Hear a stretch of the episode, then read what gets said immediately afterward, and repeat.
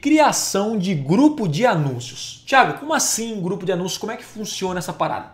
Uma campanha, uma estrutura de uma campanha no Google é o seguinte: isso aqui é a campanha e aqui nós temos os grupos de anúncio. Olha que fácil de entender isso aqui. É isso aqui, ó, tá? Nível de campanha, vamos supor que você venda telefone, iPhone. Então aqui você vai colocar iPhone. E cada grupo de anúncio ele vai falar de um iPhone específico.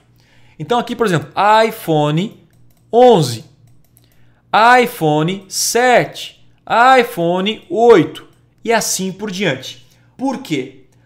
No Google, para você gerar resultado, você tem que ser bem específico. Quanto mais específico você for, mais resultado você vai gerar aquilo que a pessoa estiver pesquisando, ela tem que ver e não de uma forma genérica. Ficou claro? Então, sim, se você precisar no Google iPhone 11, você tem que ver anúncios de iPhone 11. Se você é, pesquisar no Google curso de Google Ads, você tem que ver um anúncio escrito curso de Google Ads. Então, dentro de uma campanha, há vários grupos e cada grupo aparece anúncio baseado na pesquisa da pessoa. Simples assim. Então imagine que você tem um, um, um pet shop. Eu tenho um pet shop, uma campanha.